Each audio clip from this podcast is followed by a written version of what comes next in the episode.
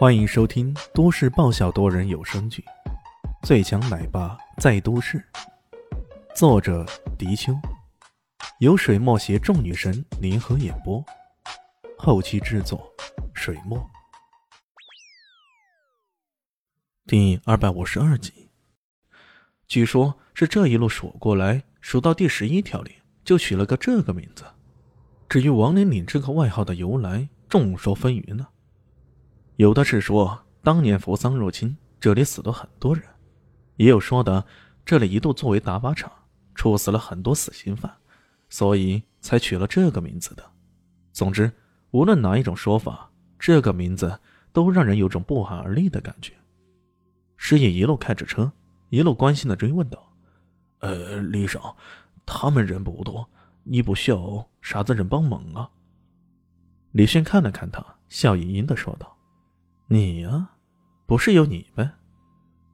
师爷吓得一哆嗦。李小说笑了，我我是个文人，平时很少动刀动枪的啊。堂堂的地下世界大佬，竟然说自己是文人，真是可笑，可笑！李现忍不住调侃道。不过他也知道师爷靠不住，所以直接打了个电话，冲着电话里吼道：“全部准备动手！”王令岭方向，二十分钟后集中到那里去。隐隐约约听到里面传来回应，说是。师爷看起来心安定了很多，又问道：“呃，到底有好多人去增援啊？”“我的整个部队呀，整个部队。”师爷一听呐，不禁吓了一跳。“对呀，有二三十人呢。我们是一个雇佣军团的，怎么了？怕了？”我我怕啥子嘛？人越多越好嘛。有二三十人，好，二三十人肯定可以搞次项目那个玩儿。师爷笑着说道。接下来的路程，李轩也不管对面，拿出一台手机，好整以暇的打起游戏来了。他打的游戏很奇怪，声音忒大，到了后来，甚至滋滋滋的发出一些难听的电磁波声音。师爷觉得耳朵有些难受，不过也不敢对对方说些什么。这时候，李炫突然抬起头：“差不多到了，是吧？”“呃，呃，要到了，要到了。”“你们到底打算怎么对付我？是乱枪扫射，还是一排排火箭弹扔过来？哦，或许有地雷也说不定啊。”“呃，啊？”师爷过了好久，才有些愕然的转过头来，问道：“呃，李少是在跟我说话呀？”李炫淡淡的说道。不是跟你这头蠢狮子说话，还能跟谁说话呢？你们苦心顾着来骗我，不就是想在王林里对我下手吗？啊，你你你你你，这次师爷确实有些措手不及了。这个家伙脑子如此英明呢，没得理由啊！我的演技不是挺好的啊？你是想问我为什么会知道，对吧？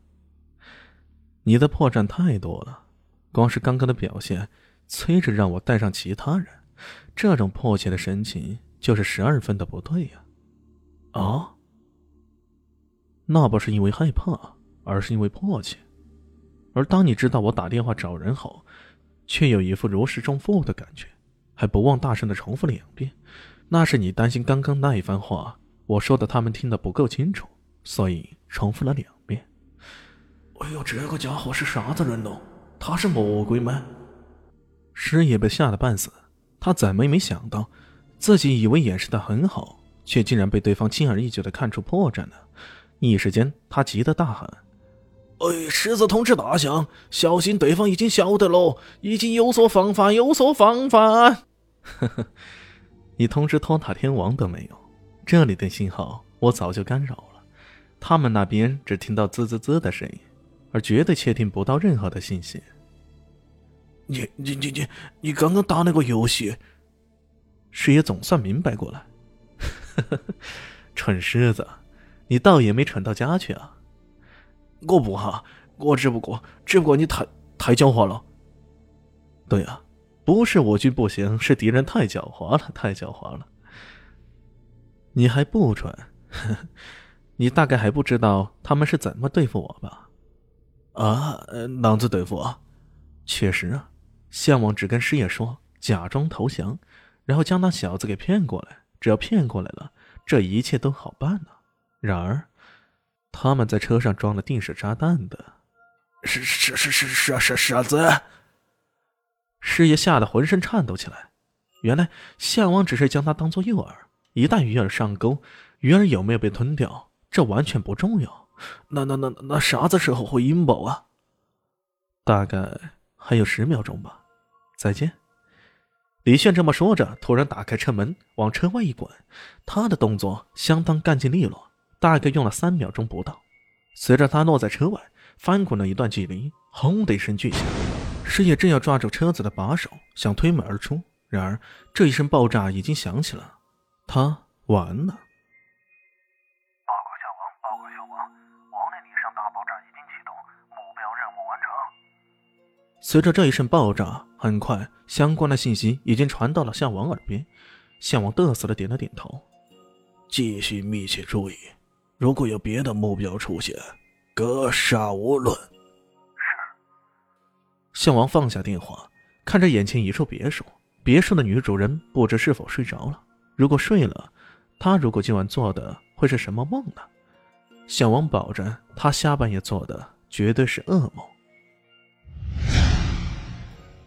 周伟英从噩梦中惊醒过来，他整个人喘着粗气，大汗淋漓啊，身上的睡衣全都湿透了。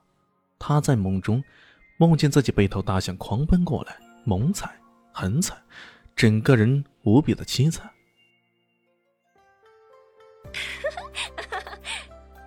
大家好，我是豆豆猫的耳朵。